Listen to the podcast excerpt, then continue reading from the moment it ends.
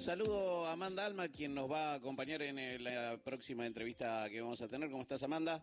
Hola, Horacio, ¿cómo andás? ¿Todo bien? Buen día. Y del otro lado está el senador nacional de Juntos por el Cambio por la provincia de Chaco, Víctor Zimmerman. Ayer eh, empieza, está, tuvo reunión con la vicepresidenta que asume junto con Javier Milei, Victoria Villarroel. ¿Cómo le va Zimmerman, Horacio Marmurek, desde Radio Nacional Buenos Aires? Eh, Amanda Alma, Ingrid Beck, los saludamos. ¿Qué tal? Un gusto de saludarlo. ¿Cómo andan ustedes? Muy bien. Bueno, como todo el mundo, con mucha expectativa de, cara a lo que se viene, ¿no? expectativa y ansiedad nosotros también. Y ayer, bueno, aprovechamos para tratar de conseguir más información y le preguntamos a la vicepresidenta si sabía exactamente y no podía dar algún detalle de en qué consistiría todo esto que supuestamente va a venir a diputado y al Senado hay muchos temas, pero antes de pasar a eso yo quiero destacar que fue una reunión amena, un gran gesto por parte de la vicepresidenta de haber ido a nuestro nuestra oficina del bloque, tiene una oficina que está dentro del recinto del Senado, me parece que fue un gesto importante de la vicepresidenta de ir a visitarnos. Y en ese marco, bueno, en esta reunión de trabajo, aprovechar para, para preguntar cosas, este, porque hay que ver qué se hace con el presupuesto que está en diputados, qué se hace con la política monetaria, qué hacemos con eh, el acuerdo con el Fondo Monetario, qué se hace con el tema de la reforma del Estado. Son muchos temas y bueno, le preguntamos finalmente, nos dijo que ella tiene respuesta acotada porque espera que el presidente la haga los anuncios el domingo, pero que entiende que van a entrar proyectos tanto a diputados como a senadores, así que obviamente va a haber convocatoria extraordinaria y a partir de ahí conformar las comisiones respectivas para empezar a elaborar y a estudiar los temas. Amanda. Hola, senador, ¿cómo anda? Amanda Alma, le saluda. Eh, quería, quería preguntarle, ya que nos adelantó, que le pasó algunos detalles de la dinámica. Eh, hablaron, por ejemplo, de la conformación de las comisiones. El Bloque de la Libertad Avanza tiene siete senadores. Son eh, muchas las comisiones que tiene el Senado y hay un, grupo importante, de por lo menos diez comisiones que son fundamentales para la gobernabilidad. ¿Qué conversaron de ese mecanismo que va a tener a partir de cuando asuman los nuevos senadores? Temas generales, detalles ninguno, porque vos te imaginarás que en eso hay poco tiempo y bueno, todo el mundo quiere preguntar algo, pero lo importante es que se comprometió a que se constituyan rápidamente las comisiones, que se constituyan las representaciones parlamentarias, que, que ante cualquier inconveniente las puertas están abiertas de la presidencia para debatir y encontrar salida cuando tengamos alguna diferencia. Y bueno, me parece que que era lo que de alguna manera nosotros esperábamos, poder tener un diálogo franco. Nosotros vamos a cumplir el rol de opositor, porque es lo que nos dio la ciudadanía argentina. Oposición propositiva, por supuesto, porque queremos que le vaya bien al presidente y a los gobernadores y a los intendentes y le va bien a todos los argentinos. Este, a mí, en mi caso, me toca seguir siendo oposición en, nivel nacional, pero a partir del día de diciembre somos oficialismo ahora en el Chaco, porque ganamos las elecciones. Pero mm. también perdimos algunos municipios que gobernábamos. Este es el resultado del cronograma electoral. Mm. Así que bueno, ahora terminó el cronograma electoral y hay que ponerse mano a la obra para ver si finalmente desde la política generamos los instrumentos para que nuestra gente esté mejor. Es muy, eh, muy interesante eso que, remarca Simón. Primero era la, segunda pregunta que uno le, iba a hacer, que era eh, si se consideraban oposición al, al gobierno entrante entiendo que propositiva habla de un rol muy activo. Y después de esto, ¿no? Digo, hay intereses nacionales, hay intereses provinciales y el mandato en muchos casos de los senadores hay veces choca con, con las políticas del interés provincial por el interés nacional. Eso eh, se debate en Cámara, pero hay veces se pierde en la sociedad que esas, que esas, digo, usted llega con un mandato de cierta base popular que hay veces se da de bruces con lo que puede querer Juntos por el Cambio en contexto general, ¿no? Totalmente. Ese es el desafío de la política y la dinámica de la política. Yo llegué al Senado siendo un este, opositor al gobierno provincial y al gobierno nacional, y ahora soy oficialismo en el gobierno provincial y opositor en el nacional. Porque el cronograma electoral así lo manda. Ahora, en este tiempo yo he sido también un opositor propositivo. ¿Qué significa? Presentar proyectos en los temas marcar la diferencia y tener propuestas.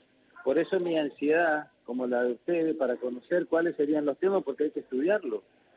el presupuesto nacional tiene cientos y cientos de hojas y derivaciones y hay cuestiones que no están dentro del presupuesto nacional y que puede tomar normas, son normas o resoluciones del Banco Central que tienen impacto en los recursos y en la política monetaria, que termina impactando este, en los ingresos que después son coparticipables. O, por ejemplo, el tema de ganancias y el tema de evolución del IVA, que yo obviamente trabajé muy duro y hice la advertencia, convoqué a gobernadores, porque ahora este, al Chaco le significa para el año que viene cinco más salariales y reducción de coparticipación. Uh Entonces los gobernadores están preocupados. Y bueno, todo eso está en la conversación. Yo tengo como obligación primaria defender mi provincia y lo he hecho siendo un senador opositor a Capitanich. Cuando Capitanich nos convocó al Grupo Chaco para defender las obras y programas en el presupuesto nacional, yo fui uno de los primeros que fui a Casa de Gobierno y me senté al lado del gobernador. Y cuando me tocó fundar el presupuesto nacional aquí en, Senadores, eh, todas las obras públicas y los programas de Chaco voté a favor, siendo un opositor en la provincia. Víctor Zimmerman, eh, senador nacional de Juntos por el Cambio por Chaco. Estábamos charlando antes de las noticias con Víctor Zimmerman, senador nacional de Juntos por el Cambio por eh, Chaco, y la tenía Amanda que le quería preguntar algo, Víctor. Bueno, cómo no. Sí, senador, quería consultarle sobre la sesión preparatoria y todo lo que se está preparando justamente para el jueves y para el próximo 10 de diciembre cuando va a ser la asunción, qué información tiene respecto a todo ese proceso, por un lado, y aprovechar también y pedirle una reflexión sobre algunos de los trascendidos que tuvo el proyecto de ley que se va a enviar el primero, el primer día, el 11 de diciembre, el 12 de diciembre, respecto a posibles privatizaciones de empresas públicas, ¿no? se habló de aerolíneas, se habló de los medios públicos, se habló también de IPF. El radicalismo ha tenido una posición histórica respecto a esos temas, así que aprovecho para hacerle las dos preguntas. Bueno, con la preparatoria van a asumir los, los nuevos senadores, en caso del seguramente también lo harán oportunamente en diputados. Lo hablo por Senado, que obviamente nosotros tenemos la sesión el jueves, y después entran en funciones a partir del 10 cuando me tocó asumir también asumí antes, me juramento, pero la, gestión se inicia a partir del 10, así que bueno, seguramente va a ser una sesión normal y habitual. Y con respecto al tema de los proyectos, bueno, forman parte de lo que se dice que, que estaría por debatirse y tratarse. Tendremos que tener paciencia y esperar que venga la letra chica para analizarlo y a partir de ahí saber exactamente qué es lo que pretenden, en qué tiempo y cuándo lo van a hacer. En su experiencia, ¿cuándo, digo, porque se habla una ley digamos, un proyecto Ómnibus. Ómnibus, ómnibus puede ser 2000, 2000 páginas, 2500 páginas. Sí, claro, doble camello, triple camello, como era antes, digamos, ¿viste? Cuando los colectivos esos que salían grandes. claro. Ah, ¿eh? Eh, eh, y, usted que trabaja ahí en la comisión de presupuesto, con lo cual agarra leyes ya de por sí grandes. ¿Cuánto tiempo, en cuánto tiempo, como rápido, que es lo que parece que pide el gobierno entrante, puede salir eso? Uh, la verdad que es complejo, porque obviamente tiene que ver con los contenidos y los posicionamientos políticos y cómo se quiere avanzar. Mm. Y usted va a defender los derechos de su provincia antes que nada. Sí, mirá, bueno, depende de qué se trata, pero analizar un proyecto de presupuesto, por ejemplo, nosotros nos lleva cuatro o cinco días, todo un equipo, mañana y tarde leyendo, y porque dice el artículo primero que reforma la ley tal, que tiene que ver con la planilla anexa tal, no es simplemente una lectura, hay que tener además de gimnasia conocimiento de cómo se lee y cómo se de alguna manera se interpreta. Entonces, con un proyecto de esa característica que seguramente va a modificar leyes anteriores o puede modificar en forma parcial alguna ley anterior y puede generar una nueva ley. Bueno, por eso es que obviamente eh, hay que tener el tiempo necesario primero para poder leerlo Segundo, para interpretarlo y a partir de ahí hacia dónde se quiere ir y cuáles serían los impactos que esto significa. Pues toda una ley tiene un impacto en la ciudadanía. Entonces, la verdad es que después hay que ver si, si tiene impacto presupuestario o no tiene impacto presupuestario y de qué se trata y si afecta los recursos de las provincias o no. Este, porque obviamente se habla de que se necesita equilibrar las cuentas y bueno, Sabemos que el déficit del, gobierno nacional el presupuesto este año va a estar alrededor de 2,9 puntos del PBI, más 2% de déficit financiero, tenés 5% de déficit que tenés que de alguna manera reconsiderar. Me supongo que ese paquete de leyes tiene que ver con equilibrar las cuentas. Ahora, ¿a dónde van a ajustar? ¿Qué es lo que se va a achicar? El déficit de las empresas públicas, las transferencias corrientes a las provincias, las políticas sociales. ¿Qué es lo que de alguna manera se pretende achicar en el presupuesto nacional? Mm. Entonces, todo eso tiene que tener correlato con la instrumentación y el impacto, porque por eso se habla de esta inflación. Aumento de precio con recesión. Entonces, se supone que si vos vas a sacar plata del mercado, es probable que caiga la recaudación en el primer tiempo. ¿Cómo se compensa? Hay algunos dicen que van a tener nuevos endeudamientos de, de los pueblos emiratos, que va a haber una reformulación con el fondo y el fondo estaría asignando recursos.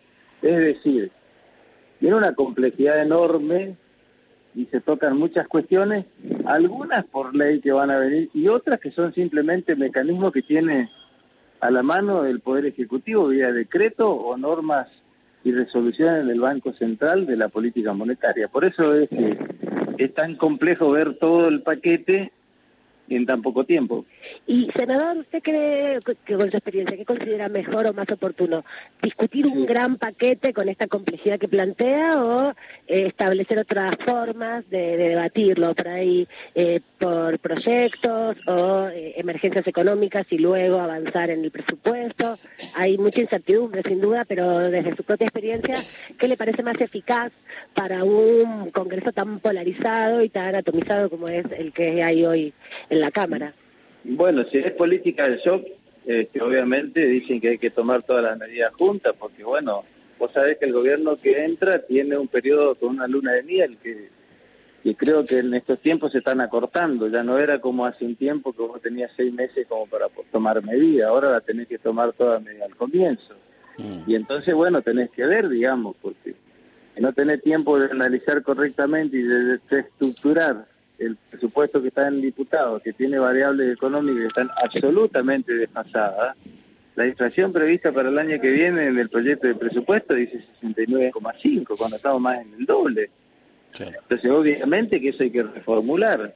Mm. Un dólar a 600, 605 pesos, bueno, no sé cuál va a ser el dólar hacia adelante. Ese es el dólar que estaría al 31 de diciembre de 2024, que está previsto en el proyecto que mandó este Poder Ejecutivo cumpliendo la norma constitucional que tenía que estar el proyecto antes del 15 de septiembre en la Cámara de Diputados. Claro. Entonces, bueno, todas estas cosas hay que analizarlas y entonces hay que ver también qué es lo que consideran las autoridades electas, cómo quieren avanzar. Si quieren avanzar rápidamente, seguramente va a haber declaración de emergencia para de alguna manera poder tener algún grado de libertad para avanzar con mayor rapidez, porque también los tiempos en la administración muchas veces no son los tiempos de la economía, esto también hay que decirlo, porque esto forma parte de las gestiones, cuando uno se encuentra que, que no es tan simple avanzar en la gestión pública, este, bueno, todo esto está dentro de las complejidades y lo que significa gobernar, así que bueno, tenemos que que esperar y a partir de lo que venga, trabajar las horas que sean necesarias, los efectos de poder conocer los temas y aportar. Eh, entendiendo que, como usted dijo, todos tenemos ansiedades, pero ustedes son los primeros que van a estar puestos adelante de las respuestas, lo invito a que nos comuniquemos apenas pueda y levante la vista de, de la lectura de las leyes, Zimmerman. Cómo no, con mucho gusto. Estamos a disposición como siempre. Por favor, a usted. Gracias. Gracias por la eh, oportunidad. A usted. Víctor Zimmerman, senador nacional de Juntos por el Cambio Chaco. Eh,